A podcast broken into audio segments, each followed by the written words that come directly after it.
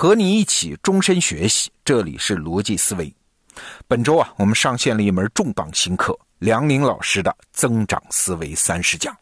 我们的老用户都知道啊，这真是一个大好的消息。为啥呢？梁宁老师在咱们得到里面的第一门课是产品思维三十讲，那是非常受欢迎，在业界都轰动了。现在已经有超过二十万人在学习。这两年我走到哪儿都听见有人在催。梁宁老师，他的下一个课什么时候出来啊？哎，这不千呼万唤始出来了。那这两门课的区别是什么呢？简单说就是啊，产品思维教你从零到一，那增长思维就是教你怎么给这个一后面加上更多个零，完成真正的突破。那接下来我就邀请你收听这门课程的第一讲，在生死进退中增长。好，我们有请梁宁老师。你好，欢迎来到增长思维三十讲，我是梁宁。我们这门课呢谈增长，增长是个热门词，百度搜增长会有一亿条内容。在课程的第一模块，我给你画了一张增长的作战地图，我会具体的谈在地图不同位置的企业，他们的主要特征、作战套路和认知模式。在进入作战地图前，第一讲，我想先和你达成一些共识。我们来聊聊企业的进退生死。进退生死是企业生命的一部分，是创业者每天都要面对的问题。先说生，就是企业活着，只是有人在维持，而有人呢是真正在增长。怎么判断呢？有一个明确的指标。就是如果你的年营业额利润的增长和国家 GDP 增长水平基本相当，甚至低于 GDP 的增长水平，这种状态就是维持。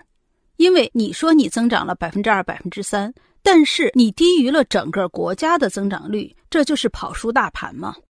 如果你的年营业额利润的增长大概能达到 GDP 增长率的两倍左右，你可以说，嗯，我跑赢大盘了，我在增长。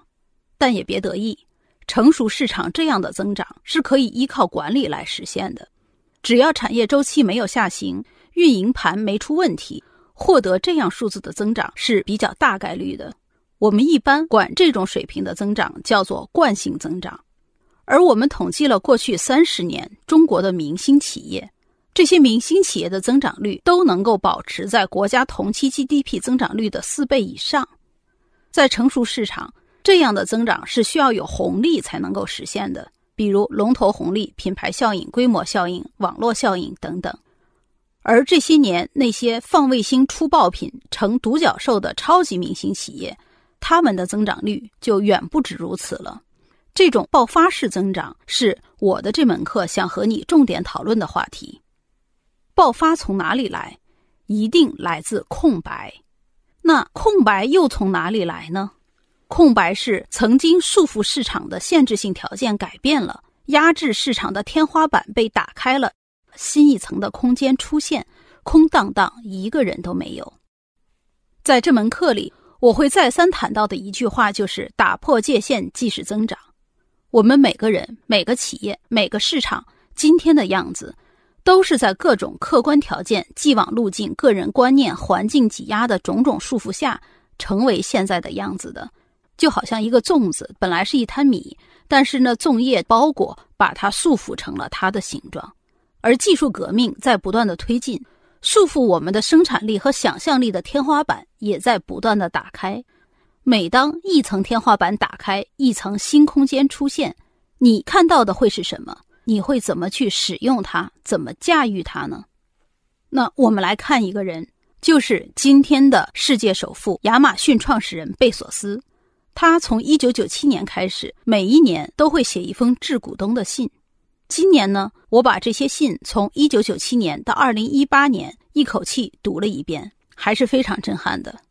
贝索斯非常骄傲地写：“亚马逊在一九九七年通过了很多里程碑，到年底，我们为超过了一百五十万客户提供了服务，收入增长了百分之八百，达到了一点四亿美元。”我来翻译一下。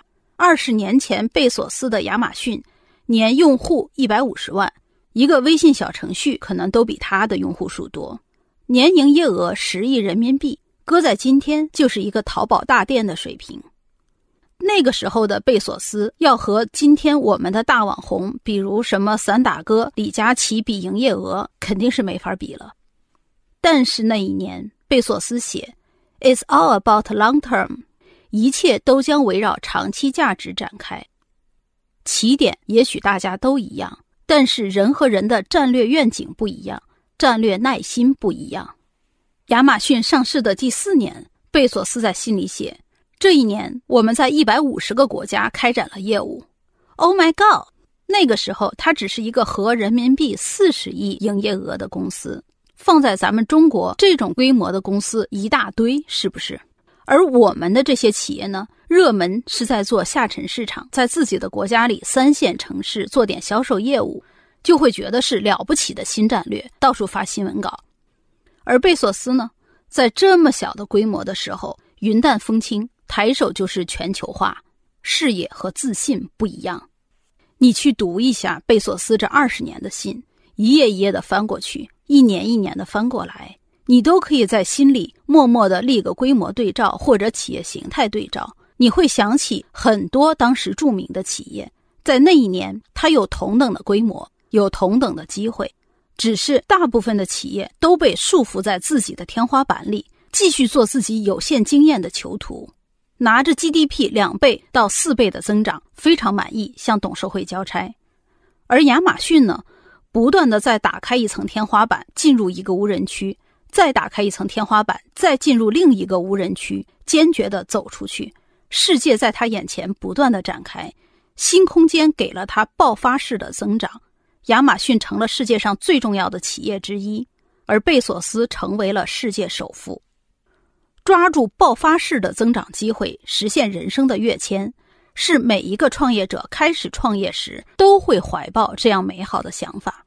但是在我们谈怎么增长之前，我有必要先和你谈谈企业生死进退中的死和退。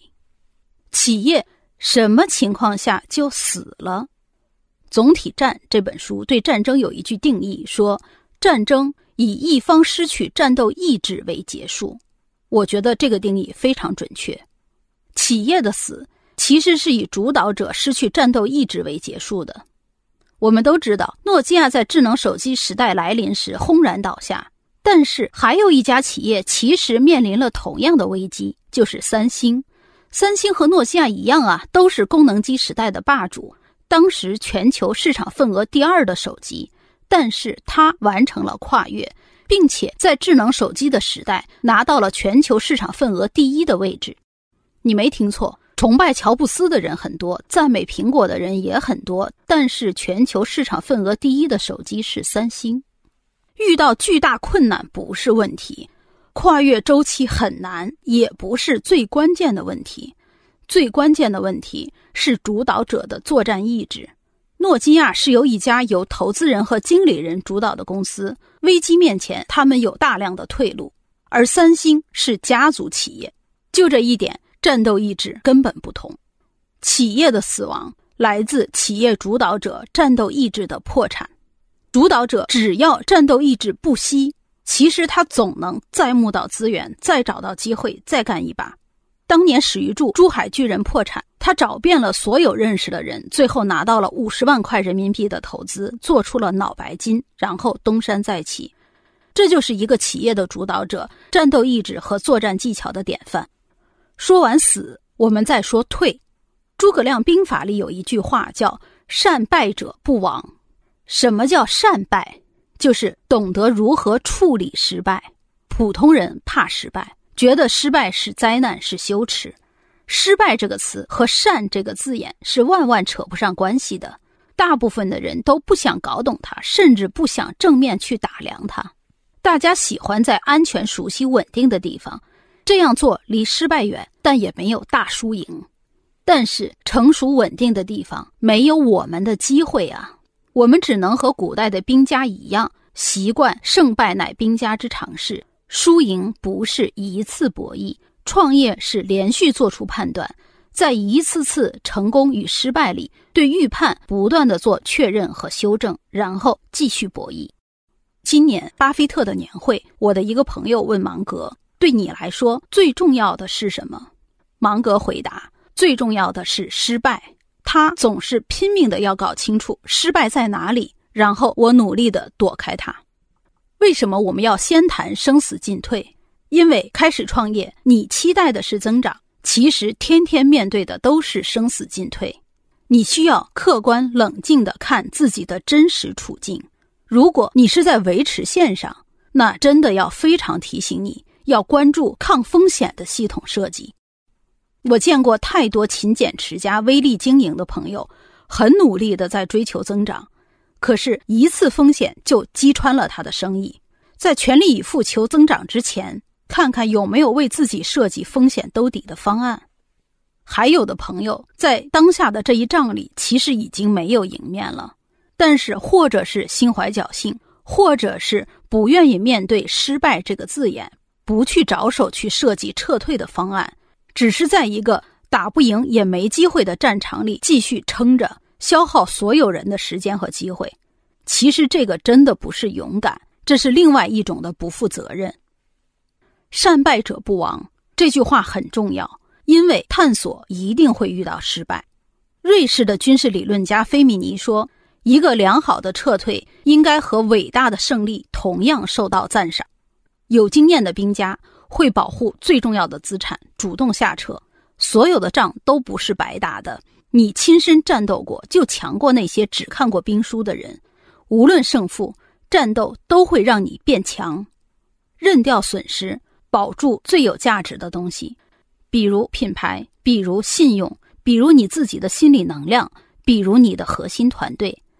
阿里就说过一句话：“核心团队是剩下来的，不是招募来的。”企业的发展就是这样的起起伏伏，苦苦维持惯性增长，冒险进入无人区，主动撤退，被打死，交枪投降，再次增长，就是这样在生死进退中求增长。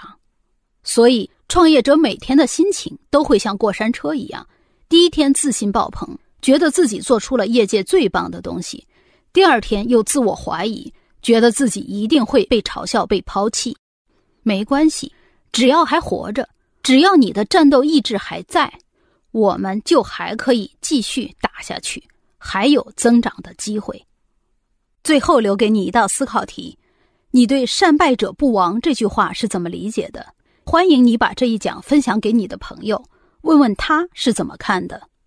好，内容听完了，我是罗胖。过去两年，梁宁老师可没闲着啊，他为了研究增长这个题目，访谈了一百多家企业。